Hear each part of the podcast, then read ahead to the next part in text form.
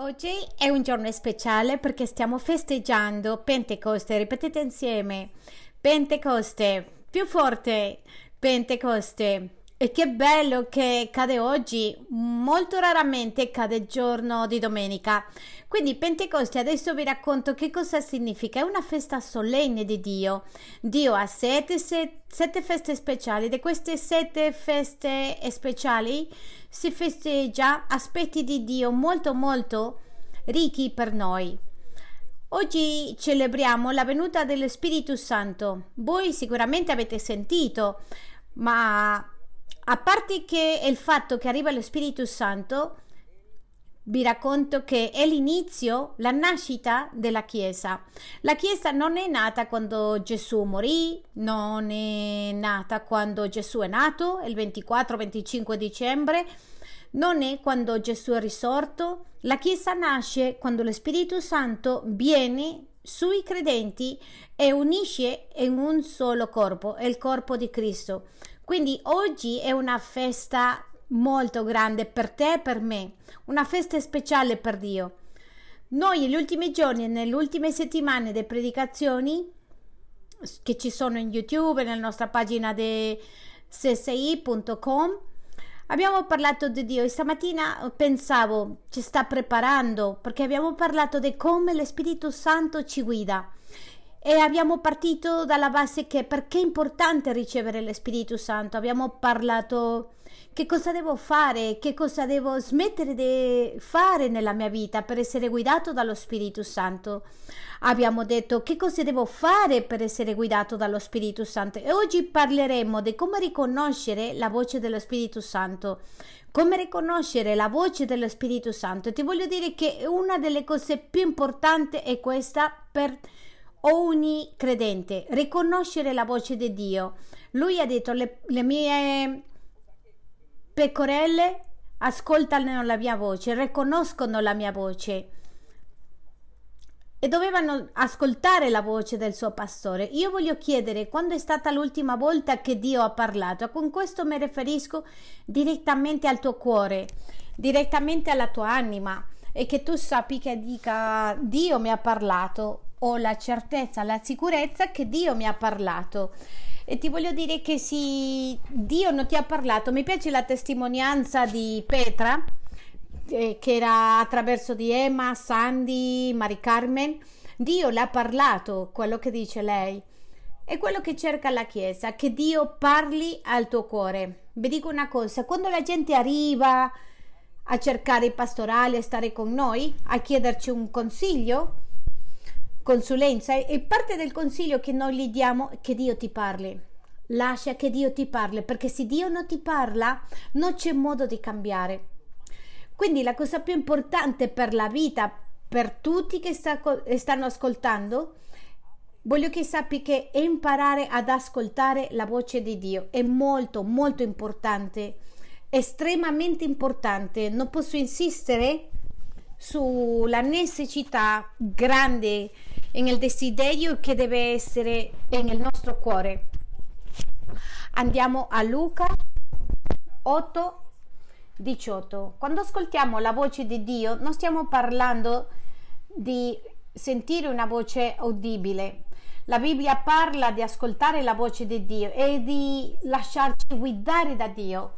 E il Signore Gesù è stato molto enfatico su questo argomento, in questo contesto in questo aspetto. Guardate cosa dice in Vangelo secondo Luca 8:18. E voglio dirti che il successo della vita cristiana è sapere ascoltare la voce di Dio. Perché se tu oggi, anche se sei credente e non sai ascoltare la voce di Dio, è come che se tu non fossi credente. Ti spiego di nuovo o le ripeto di nuovo. Se tu non ascolti, anche se sei credente e non ascolti la voce di Dio, è esattamente uguale a non essere credente. Ecco perché è importante che tu ascolti la voce di Dio. Ed il Signore ha spiegato, lo stesso Signore Gesù spiega in Vangelo di Luca 8:18. Attenti dunque a come ascoltare. Come ascoltate? Perché a chi ha sarà dato, ma a chi non ha anche quello che pensa di avere gli sarà tolto. Cosa ci sono nelle conversazioni telefoniche? Cosa stai ascoltando nella tua preghiera? Impara ad ascoltare, sta dicendo. Fate attenzione come ascoltate. Fate attenzione come ascoltate. Imparate ad ascoltare, è quello che sta dicendo il Signore.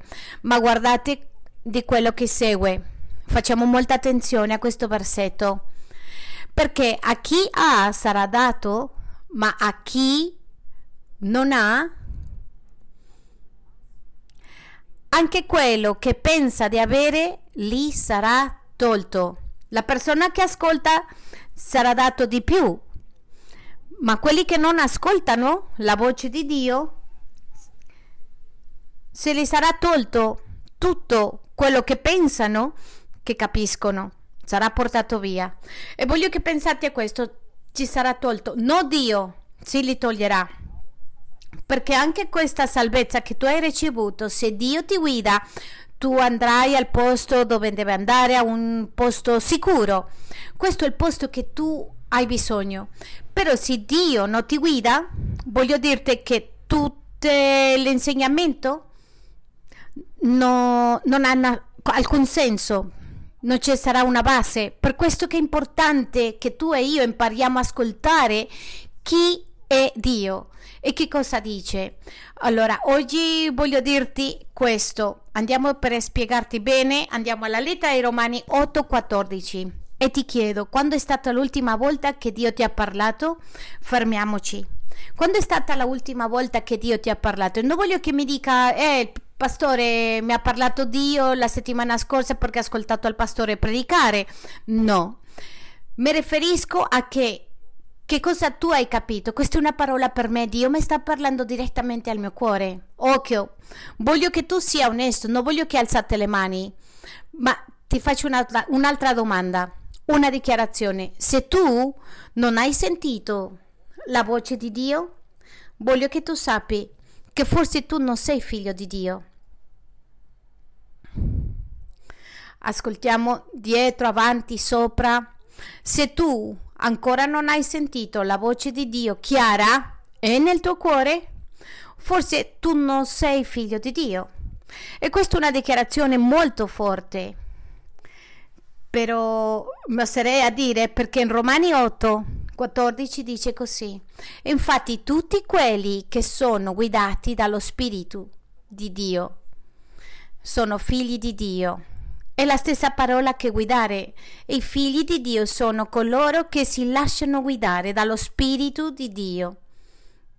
Ecco perché uno dei modi, una delle caratteristiche che Dio mi sta parlando, che Dio è il mio Dio, che sono figlio di Dio, è che Dio mi parla e che Dio mi guida ed è che Dio non guida la mia vita come il mare, guida i venti, come gli alberi sono guidati negli uragani, no. Quando sto parlando parlo di una, mm, una guida a livello personale. Allora ti ripeto, quando è stata l'ultima volta che Dio ti ha guidato? Fermiamoci e pensa. Chiediti, sarà che Dio non ti sta guidando in questo momento? Non ti ha mai guidato? Fatti la seguente domanda. Sarà che tu non sei figlio di Dio? La prossima domanda. O sarà che qualcosa accade nella tua relazione con Dio? Non c'è niente di più importante da ascoltare la voce di Dio. Niente, niente più importante. Voglio che tu pensi profondamente. Quando è stata l'ultima volta che Dio ha parlato? Lo puoi dire? Non voglio condannarti, non voglio che tu ti condanni, voglio che tu capisca la tua posizione in questo momento. Signore, quando è stata l'ultima volta che mi hai parlato? E se tu, Dio ti ha parlato anni fa, un anno fa, Dio mi ha parlato vent'anni fa che ho conosciuto il Signore, bene, l'ultima volta che mi ha parlato, mm, è stato, sono passati anni, non ricordo neanche quando mi ha parlato Dio. Voglio che tu sappi che abbiamo bisogno di dire allo Spirito Santo di fare una opera nuova in noi, di restaurare perché non è normale che una persona, un figlio di Dio, non ascolta la voce di Dio. Lui dice le mie pecore ascoltano la mia voce e mi seguiranno. Tu non puoi seguire a Dio se non l'ascolti la voce. Lui ti deve parlare. Le mie pecore ascoltano la mia voce e mi seguono.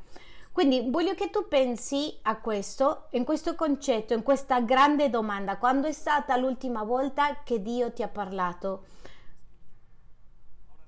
Ora, le persone nuove non, te, non vi preoccupate perché è normale, forse Dio ti sta parlando in questo momento e quello che stai facendo con te è mostrarti chi è Lui e va bene. È quello che aspettiamo che accada in questo luogo. E infatti, se la chiesa tu dove sei, in questo momento Dio non parla, non è la tua chiesa. Tu devi uscire, dovresti uscire perché tu hai bisogno di trovarti in un luogo dove Dio parla. È importante. Ora, voglio che tu sappi questo concetto, voglio che impariamo questo. Ascoltare allo Spirito Santo si deve imparare. Ripetiamo insieme, imparare. Non è facile imparare, o forse è facile, ma dobbiamo imparare a ascoltare. Tutto nella vita si impara.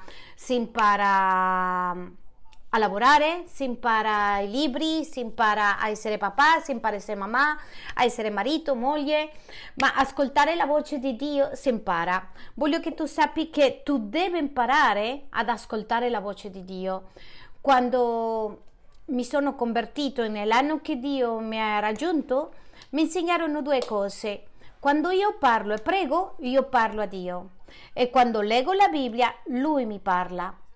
Quindi ogni persona deve imparare effettivamente il corso di Connettate, collegare, è, uno, è un corso che c'è l'obiettivo per collegarsi con Dio. È il motivo del corso e porterà ogni credente a collegarsi con Dio e Dio li parli. Quindi la Bibbia ci dice che dobbiamo imparare ad ascoltare la voce di Dio, è qualcosa che tu impari e queste sono le buone notizie ci sono persone che dicono eh, Dio mi parla, no, no, è che Dio mi porta, è semplicemente no, parliamo che Dio guida una persona e si impara, e si impara a sapere com'è, come si fa. Andiamo alla Bibbia, al primo libro di Samuele 3, versetto 4. Andiamo a vedere la vita di Samuele. Samuele è un bambino di sette anni, uno dei giudici del libro di Samuele è uno dei giudici che Dio ha scelto e ci mostra come ha imparato Samuele a ascoltare la voce di Dio. È una testimonianza molto semplice, però ci, ci aiuterà a capire, collocarci in questo processo. Voglio che tu mm, ti identifichi con questo processo. Andiamo al primo libro Samuele 3, versetto 4. Il contesto è questo. Samuele aveva sette anni, forse 8, 9 era portato da sua madre per consegnarlo nel tempio. Lei, aveva fatto una promessa perché non poteva avere figli. Le ha detto: Signore, se tu mi dai un figlio, io te lo consegnerò. E lo consegnerò davanti a te perché questo figlio ti serva tutta la vita. E questo ha fatto questa donna. E quando l'ha presa e l'ha portato al tempio e ha cominciato a vivere con lì in una delle stanze del tempio e cominciò a vivere, a crescere e l'obiettivo di Dio fu che questo uomo, servendo Dio, le parlerà e guidarlo. E lo troviamo nel versetto 4 e dice nella storia, il Signore chiamò Samuele. Chi ha chiamato Samuele? Il Signore. Non si sente, è il Signore. Dice che lui rispose, non ha, non ha risposto al Signore, rispose, eccomi. Nel versetto 5 dice, poi corse da Eli e disse, eccomi, poiché tu mi hai chiamato. Lui è confuso la voce di Dio con la voce di una persona, pensava che era l'uomo con, che abitava in quel luogo, il sommo sacerdote, pensava che le chiamava. Tuttavia, guarda la risposta che dice. Egli disse, eccomi perché tu mi hai chiamato. E le rispose, io non ti ho chiamato, torno a coricarti ed egli andò a coricarsi. Quante volte il Signore ci ha chiamato? Quante volte Dio ci ha parlato e noi non abbiamo ascoltato. Quante volte la parola di Dio, in tante circostanze, Dio ti dice fai questo e noi abbiamo passato sopra di, questo, di questa conoscenza e non abbiamo voluto ascoltarle. Questo succedeva con Samuele. Samuele e disse, Signore chiamò Samuele di nuovo. Samuele si alzò, andò da Eli e le disse, eccomi poiché tu mi hai chiamato? E le rispose, figlio mio, io non ti ho chiamato, torna a coricarti. Ora Samuele non conosceva ancora il Signore e la parola del Signore non gli era ancora stata rivelata. A volte noi siamo nella stessa situazione e non conosciamo la voce di Dio. A volte mi incontro con le persone, mi dicono che non hanno avuto un incontro con Dio e dicono, eh, altri dicono Dio mi guida, Dio mi parla. La verità è che non è così, perché quando Dio guida questa persona e parla, questa persona non è più mai la stessa. Quando Dio parla con questa persona non torna ad essere uguale. Qualsiasi cosa che Dio ti ha detto ha segnato la tua vita per sempre. Io in tanti casi quando mm, Dio mi ha parlato sono rimasto con il segno nel mio cuore. Voglio dirti che quando tu conosci impari a parlare con lui, guardate cosa dice il versetto 7. Ora Samuele non conosceva ancora il Signore e la parola del Signore non gli era ancora stata rivelata. Ci sono momenti in cui Dio non ci parla perché noi non le conosciamo. Di più conosci Dio, di più ti parlerà. Ma voglio che tu sappi che Dio vuole parlarti. Perché vuole parlarti? Non con voce udibile, sino che quando parliamo è di guidarti. Lui vuole guidarti nella tua vita perché lui è l'interessato. Se tu sei figlio di Dio, lo Spirito ti guiderà. Guardate cosa dice nel versetto 8. Il Signore chiamò di nuovo Samuele. Quante volte l'ha chiamato? Terza volta. Per la terza volta ed egli si alzò, andò da lì e disse, eccomi, poiché tu mi hai chiamato. Allora Eli comprese che il Signore chiamava il bambino e lui capì dobbiamo capire, dobbiamo imparare a ascoltare. E lì comprese che il Signore chiamava il bambino. Se soltanto tu riesci a capire che il Signore ti vuole parlare, tu comincerai a vivere in un aspetto e nelle cose più importanti della tua vita. E le vedremo fra pochi minuti. C'è un livello che tutti conoscono, ma quando Dio comincia a parlarti è un livello diverso, un livello trasformativo. Versetto 9 dice, ed egli dice a Samuele, va a coricarti e se sarai chiamato ancora, dirai, quello che sta facendo Samuele ed è insegnare, no, quello che sta facendo egli in questo momento ed insegnare a Samuele come ascoltare e rispondere alla voce di Dio. La vita cristiana insegna come sentire la voce di Dio ed è importante, non viene de, dentro della tua mente, delle orecchie. La Bibbia ci insegna continuamente come imparare ad ascoltare, a scegliere, a guardare. È Dio che mi parla, non è Dio che mi parla, sono io che mi dice queste cose. Da dove viene questa voce? Sentite la risposta che le dice Eli a Samuele. Se, sei, se sarai chiamato ancora, dirai, parla Signore, perché io, il tuo servo, ascolta. Samuele andò dunque a coricarsi al suo posto. Quando Dio ci parla, noi dobbiamo essere disposti, pronti a dire, eccoci qua, sono qui per servirti, dimmi cosa devo fare per te. Devi avere questo componente nella tua mente. Quindi Samuele tornò al suo letto. Versetto 10. Il Signore benè si fermò accanto a lui e chiamò come le altre volte Samuele, Samuele. E Samuele rispose, parla, poiché il tuo servo ascolta. In questo versetto così semplice possiamo capire che Dio vuole parlarci. Dio è il più interessato a guidare le nostre vite perché per questo ci ha chiamato. Lui dice che ci ha chiamato da, dall'oscurità, da situazioni per ascoltare, per guidarci. c'è scritto nel Salmo 23, ci porta a, a diverse, ci guida, ci vuole guidare in mezzo della malattia, in mezzo de, del buio, in mezzo della morte, quando siamo completamente minacciati e qualsiasi nemico che abbiamo. Dio vuole parlarle e questa è la buona notizia che oggi abbiamo per te. Ora dice in Ebrei 5, versetto 14 e ti vado a parlare di due punti molto importanti nella vita cristiana. Ascoltate quello che dice. Ma il cibo solido è per gli adulti. Per il cibo solido. Ripetiamo insieme, cibo solido. Vuol dire il cibo solido è semplicemente un modo di spiegare cose più grandi nella vita cristiana e nel Signore. E nel Signore ci sono cose che sono semplici, ma ci sono livelli più grandi.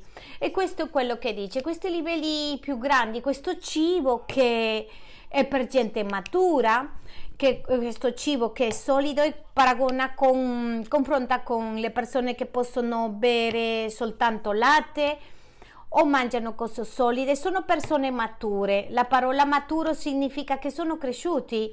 Quindi voglio che tu pensi, Dio ti rivelerà cose nella tua vita, ma le cose più importanti della tua vita soltanto ti può rivelare a te quando tu cresca spiritualmente. Mia figlia Gabriela sa certe cose della vita e deve aspettare, dobbiamo aspettare a a crescere per dargli tutte le cose che vogliamo darle. Pensate questo in te. Tu sei la stessa storia. Noi abbiamo una vita naturale, normale, ma quando veniamo al Signore e quando siamo in un livello superiore, un livello in cui siamo pronti, per prendere di più, Dio ci rivelerà cose più grandi della tua vita, il matrimonio, della casa, della, della vita spirituale, di tutto quello che tu stai aspettando, questa risposta. Ma sentite quello che dice. Andiamo alla conclusione che voglio portarti. Guardate cosa dice. E per, per quelli ciò che per la via dell'uso hanno le facoltà esercitate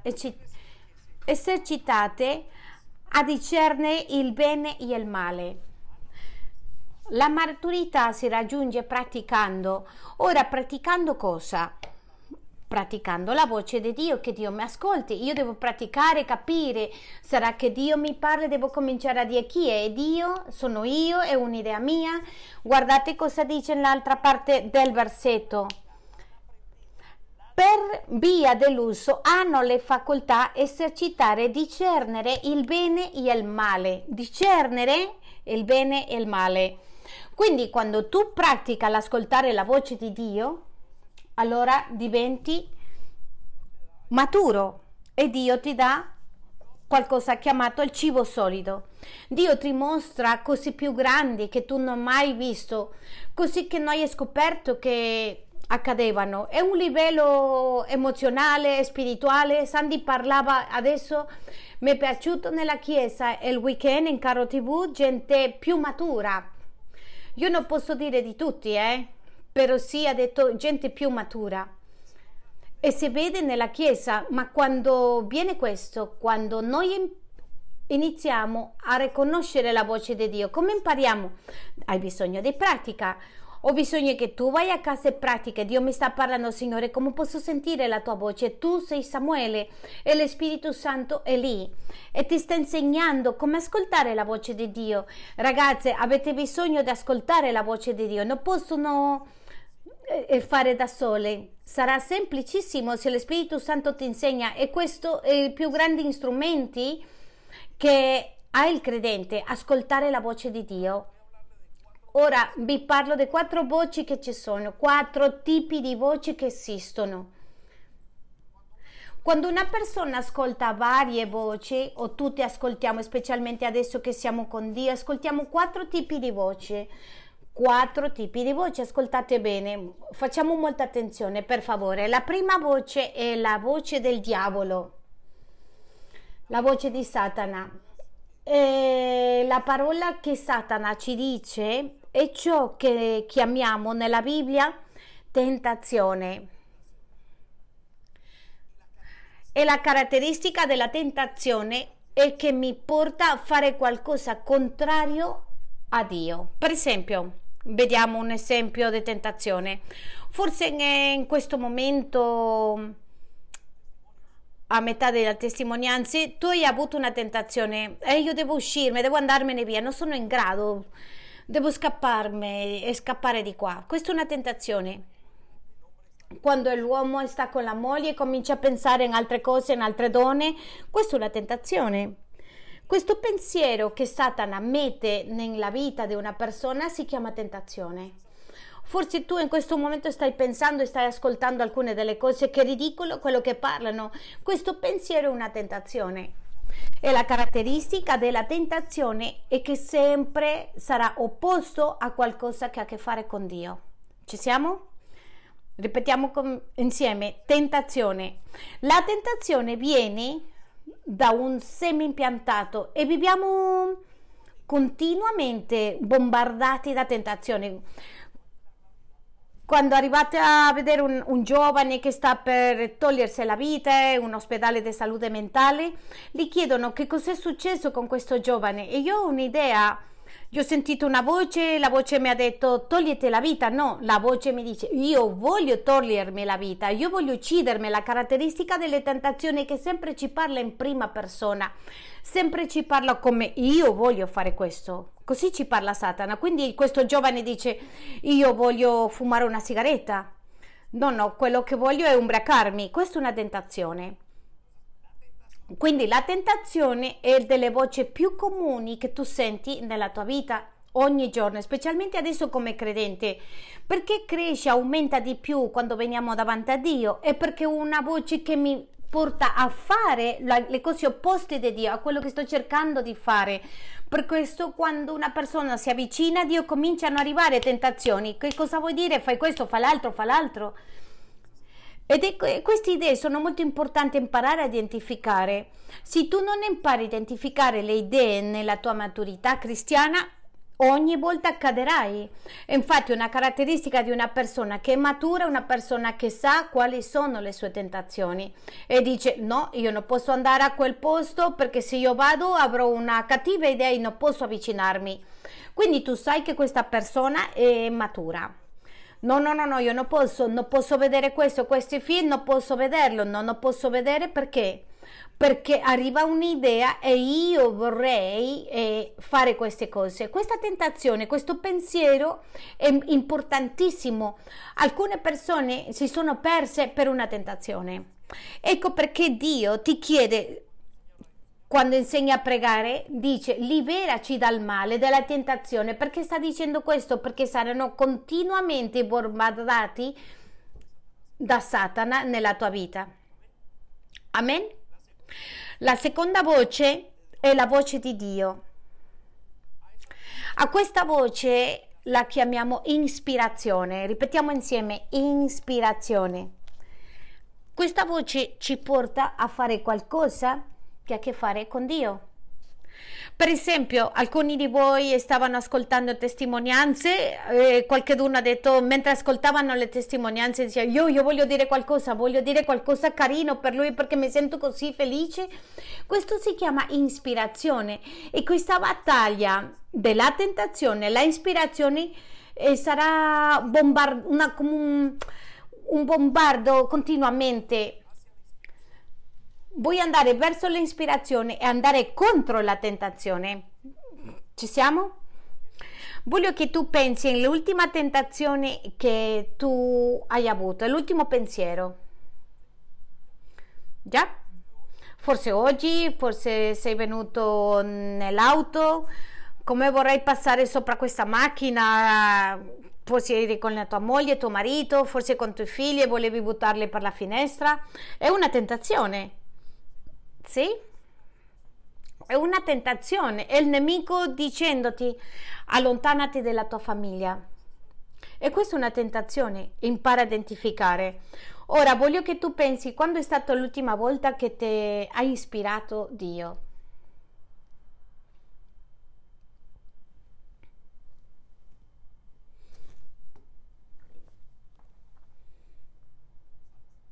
Ci siamo? Quando è stata l'ultima volta che Dio ti ha ispirato?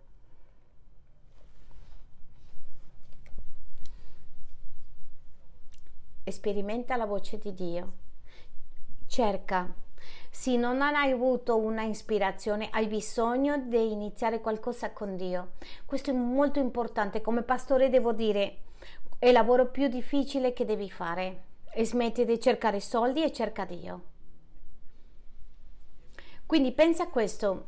Ti porto al terzo tipo di voce nella vita cristiana. Il, te- il terzo tipo di voce è la voce dell'uomo Stiamo parta- parlando di uomini, donne, sono le voci di un'altra persona.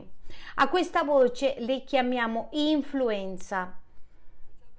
Molte volte questa influenza ha la caratteristica la maggior parte del tempo e che non viene, non c'è nulla a che fare con Dio. Ecco perché è importante che tu impari quando ti stanno influenzando quando sono persone intorno a te che non hanno niente a che fare con Satana, niente da fare con Dio, sono i tuoi pensieri. Voglio dirti una cosa, che queste voci non vuole portarti a dove Dio ti vuole portare.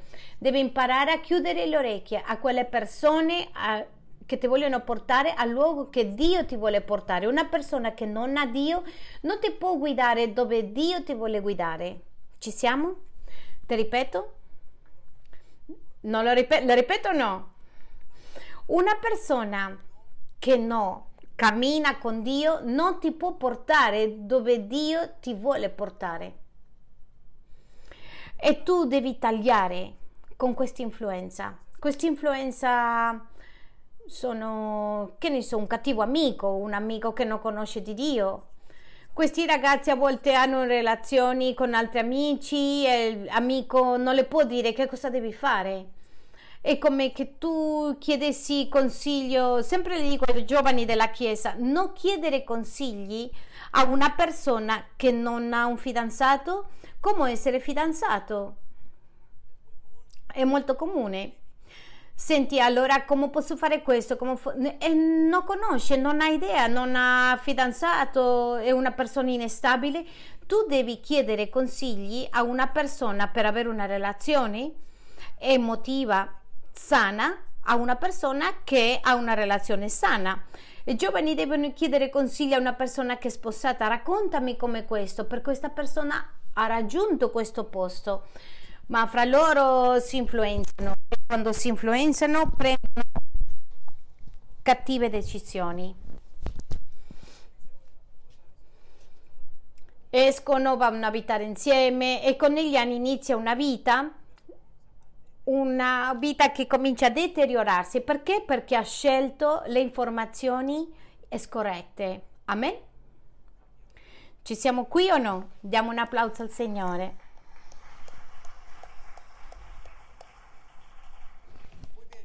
Molto bene, allora la prima voce, la voce del diavolo, la voce di Dio, la numero due, la terza, la voce dell'uomo e la quarta, la voce personale.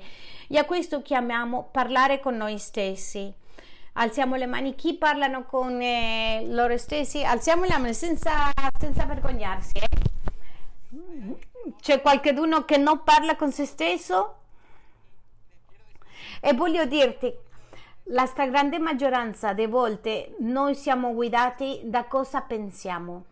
E voglio dirti questo, questo è la grande, più grande delle volte è sbagliato perché io non ho la verità. Perché semplicemente la con- ho la conoscenza mi fa ridere quando mia figlia mi dice io lo so, io lo so, io lo so e che, che le posso dire? Eh, tu come puoi sapere di più di me? Una bambina di 11 anni se non sei stata mai lontana da me. Cosa sa un ragazzino di 17, 21, 30 anni? Che cosa conoscono della vita? Ma quello che pensano è che lo sanno. Quanti pensano di sapere? Alziamo le mani, eh? Senza vergognarsi. Quanti da giovani pensavano so come gestire il mondo, papà? non sanno lavorare, non sanno fare una, una famiglia. La, la grande maggior parte delle volte ascoltiamo noi stessi, sapete cosa succede? Facciamo errori Perché? Perché non abbiamo giudizio corretto. Voglio dirti questo che è molto importante. La persona che più ti dice bugie non è tua moglie, non è il tuo marito, non sono i tuoi figli, non è il vicino. Sei, sei te stesso. Tu sei la persona che più menti a te stesso arriva il pensiero, vado a questo posto, non mi vogliono, non mi accettano, è una guerra mentale. Eh no, non devo andare, vado a questo posto, no, no, forse Dio non mi guiderà, non è con me. E c'è una statistica che dice che parla sulle bugie, la menzogna che sembrano essere verità e soltanto accadono in un 2% delle bugie che sembrano reali sono quelle che succedono. Cosa significa? Tu vai da questa parte, attento che lì ti rubano. Soltanto il 2% di possibilità che succede. Perché? Perché sono cose che tu metti nella tua testa e sono paranoie. Dio non mi, non mi vuole bene, non mi ama, no, non ce la faccio più, non posso più, morirò, farò questo non lo so cosa farò e inizia a arrivare queste informazioni da te stesso e tu inizia a fare conclusioni. Per questo la Bibbia dice che ci sono strade che all'uomo le sembrano corrette, ma la fine è di morte. È la morte.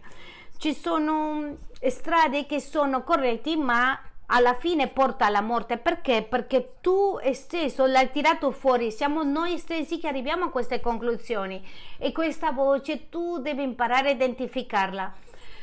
Ti chiedo, quando è stata l'ultima volta che tu hai sentito la voce degli altri che influenzano?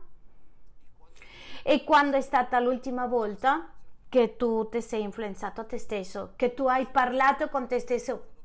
Forse in questo momento stai pensando e nessuno vede questa lotta. Forse tu sei nascosto dietro di un legno, dietro di, una, di un muro forse della tua faccia e nessuno si accorge per il tuo temperamento, ma tu ti stai parlando con te stesso e dicendo no, non ti credo quello che mi stai dicendo. Non credo, forse non è così, io so di più. Vedi Davide, tu sapevi di più, mostrerò adesso, guarda, Guarda come posso, questi pensieri continuamente interrompono la voce di Dio e se tu non impari a identificare queste quattro voci nella tua vita, non riuscirai a riconoscere la voce di Dio perché la maturità mi porta a identificare, a praticare, a esercitarmi ogni giorno. Questo viene, arriva da Satana, questo viene dagli altri, questa influenza è sbagliata. No, questo viene da me. No, no, io sono andata a posti e ho fatto certe cose buone, è un'azione. E dico, questo non era da me, questo viene da Dio perché non sarei mai immaginato fare una cosa così. Tante cose facciamo con Sandy e dico, mamma mia, guarda, non è, non è questo il mio raccolto, perché questo veniva da Dio. Il diavolo non arriva con le corna, con la coda, il diavolo viene con, come un angelo, questo sembra corretto, questo mi sembra che va bene. O hai bisogno di imparare identificare, devi praticare come si pratica il calcio, come si pratica il basketball, a leggere, la cucina, l'inglese. Tu devi praticare ad ascoltare la voce di Dio. Signore, parlami, che cos'è? Per dove mi stai portando? Quindi è possibile o no confondere la voce di Dio con la voce di Satana, per esempio. Certamente, ovviamente è possibile. Voglio dirti che tante volte succede. Tu iniziando nella chiesa e vieni e dici no, restiamo a casa. Ah, no, non andare alla chiesa oggi. No, amore, stiamo qui. No, non andare. Vedi, ti ruberanno, eh? Si vedi questo, è una setta, questo l'altro boh avvicinati a Dio a leggere, vai a leggere la Bibbia e il marito, figlio dice mamma andiamo a vedere una, un film.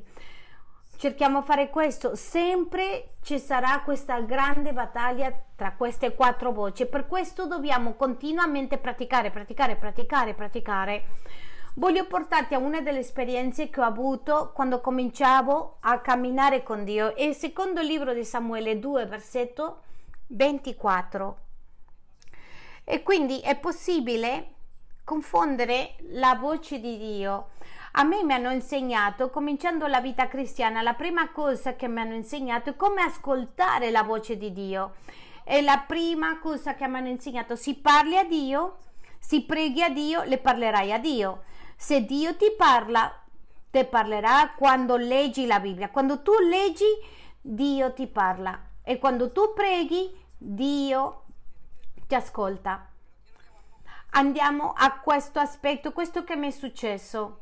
Ricordo che era un giorno al mattino e io ho cominciato, stavo leggendo la Bibbia molto entusiasta e sono arrivato a un punto dove ho visto che la Bibbia non era coerente e la troviamo nel versetto 24.1. Davide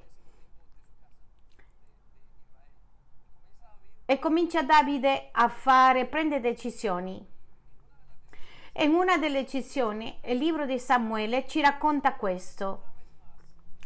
E la seconda lettera di Samuele 24 secondo libro di Samuele 24 versetto 1 e dice il Signore si accese di nuovo la, di ira contro Israele e incitò Davide contro il popolo, dicendo: Va e il censimento di Israele e di Giuda. Il versetto 2: Il re disse a Loab, che era capo dell'esercito, che era con lui, gira per tutte le tribù di Israele da, da fino di Birceva e fate il censimento del popolo perché io ne sappia il numero. Quando io ero in questo momento mi sorpreso e questa è una, una delle prime risposte di Dio. Signore, perché stai disciplinando Davide? Che cosa ha fatto? Perché l'hai detto questo? Sì, e la, e la ira tu, la tua si è alzata ed è, significava che Davide doveva portare fuori a tutti alla battaglia e doveva fare una grande rivoluzione e sarebbe destabilizzata. E la Bibbia dice che anche Joab nel, nel verso successivo l'ha detto non farlo, il re ha insistito. Quindi a me mi è sorpreso questo aspetto di Dio, ma come può essere questo? Bene, ho pregato a voce udibile. La settimana seguente hanno suonato la porta una porta della chiesa, dice Davide, tutta la settimana ho pensato a te, devo darti questo versetto e il versetto che mi ha dato è stato nella prima lettera di Croniche. Ascoltate questo, e questo è sorprendente. Prima let- il primo libro delle Croniche 21:1. Satana si mosse contro Israele e incitò Davide a fare il censimento di Israele. Chi si è alzato? Satana. In Samuele chi si alzò? Il Signore. Non siete qua, eh? Nella seconda lettera di Samuele dice un'altra volta la ira del Signore bruciato contro Israele. Nella prima dei Corinzi, de, nella prima dei Cronica, versetto 1, 21, Satana si mosse contro Israele e incitò Davide a fare il censimento di Israele. La gente che era intorno a Davide hanno scritto Dio sta facendo qualcosa in Israele. Le scrivi che erano dall'altra parte, da parte di Dio, hanno scritto questo non era Dio, era Satana.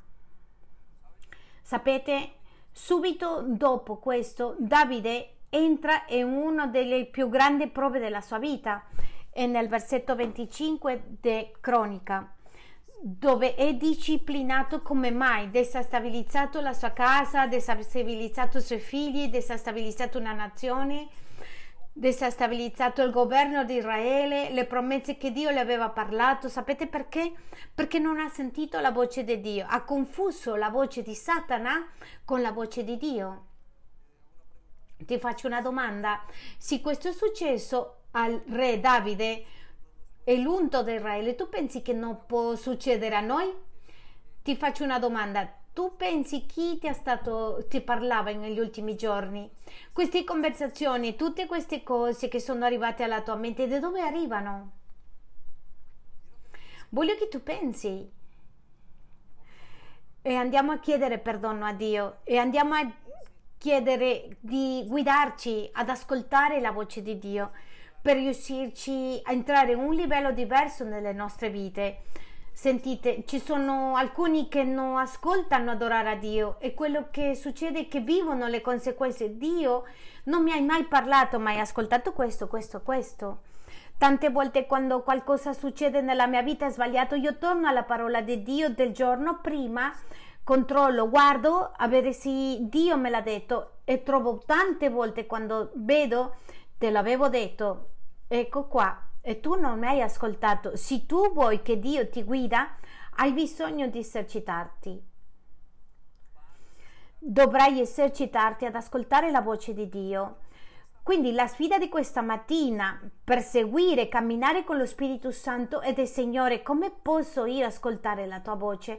E voglio che tu mi perdoni per tante volte che non ho voluto ascoltarti, per tante volte che ho ascoltato altre voci che non sono le tue. Voglio invitarti a alzarti in piedi, per favore.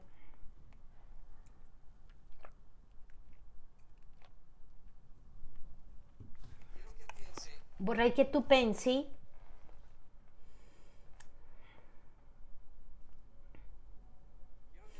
voglio portarti a pensare in, in le ultime volte dove Dio ti ha parlato. Voglio che tu pensi questo. Quanti di voi hanno commesso un errore per non aver ascoltato la voce di Dio. Ti sei sposato con la persona sbagliata? Sei arrivato in situazioni che non dovevi arrivare. Hai lasciato i ministeri, relazioni danneggiate con i tuoi partner. Quanti di noi abbiamo passato per situazioni per non aver ascoltato la sua voce? Quanti di noi siamo stati in tanti momenti che abbiamo confuso la voce di Satana con quella di Dio e abbiamo pregato e ripreso e non siamo riusciti a identificarla. E io voglio che tu pensi le volte che tu hai fatto, o forse hai sentito la tua voce e dici io lo so come fare. Hai finito in una situazione difficile. Pensavi che era giusto? Settimana scorsa abbiamo parlato, un paio di settimane fa abbiamo parlato che Paolo è entrato in una barca. Il capitano della barca pensava che i venti erano molto leggeri e che era il tempo di partire. E poi si trovò in mezzo di una tempesta, dove quasi tutti, quasi dove quasi hanno perso la vita. In, anche incluso hanno perso il loro carico, che in questo momento il carico sei tu e la tua famiglia, i tuoi figli, il tuo lavoro. C'è stata gente che ha detto, pastore, sono in una crisi economica. Che è successo? Ho lasciato questo lavoro. Eh, tu l'avevi chiesto al Signore questo lavoro, come hai cambiato? E la persona ha detto, no, no, io semplicemente ho cambiato, ma se l'hai chiesto a Dio per farlo, come non li chiedi a Dio, si potevi lasciarlo?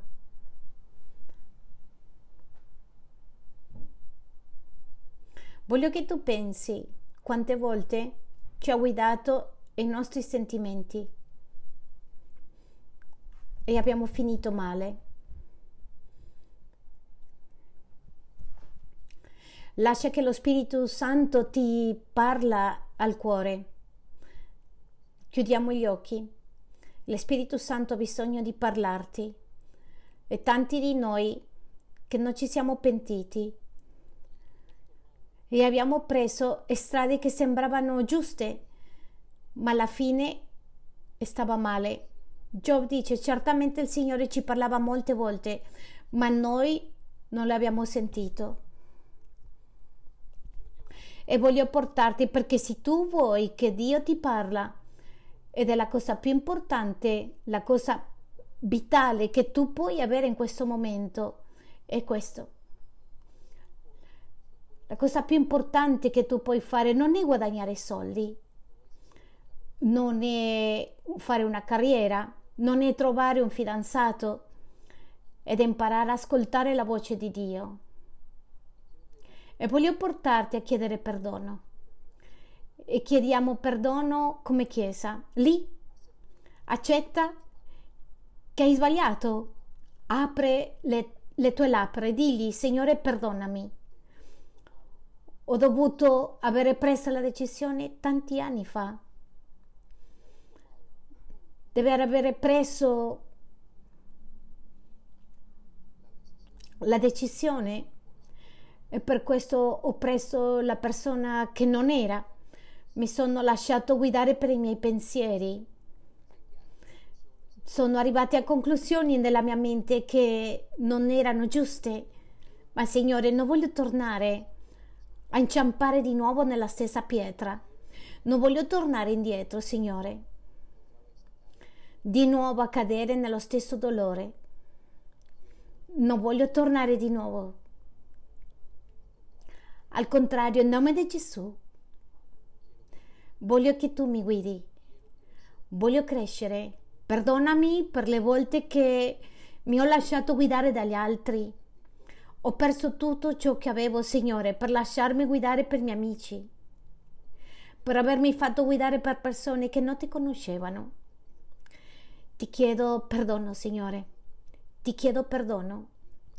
Puliscimi, perdonami.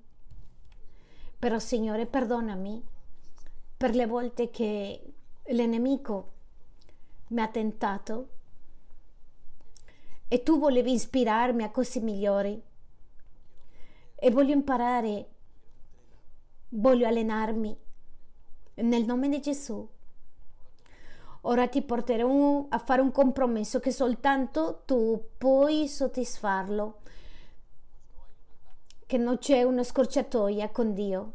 È l'unico modo di essere guidato da Lui e lasciandoti guidare da Lui. E se, se non sei pronto per fare questo impegno, questo compromesso, per favore non farlo.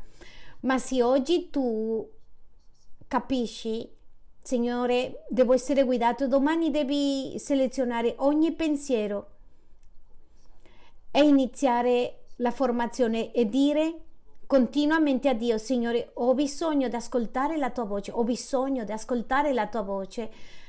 Ira, andrai a casa tua, aprirai la Bibbia, comincerai a cercare il versetto dove Dio ti parla e chiederai alle tue autorità, ho bisogno di ascoltare, ho bisogno che Dio mi guida. Essere guidati da Dio è un bisogno, una necessità che hai bisogno nella tua vita, è qualcosa che ci deve essere nella tua vita, una sete profonda e voglio dirti che Lui lo farà. E nel nome di Gesù. Apre le tue labbra, Signore, chiediamo perdono per non averci lasciato guidare per te. Ci chiediamo perdono per ascoltare altre voci. Nel nome di Gesù chiediamo un restauro. Rivolgiamo a te. Vogliamo fidarci che tu ci parlerai. Apre le tue labbra digli Voglio fidarmi che tu mi parlerai, io ho bisogno di ascoltare la tua voce e nel nome di Gesù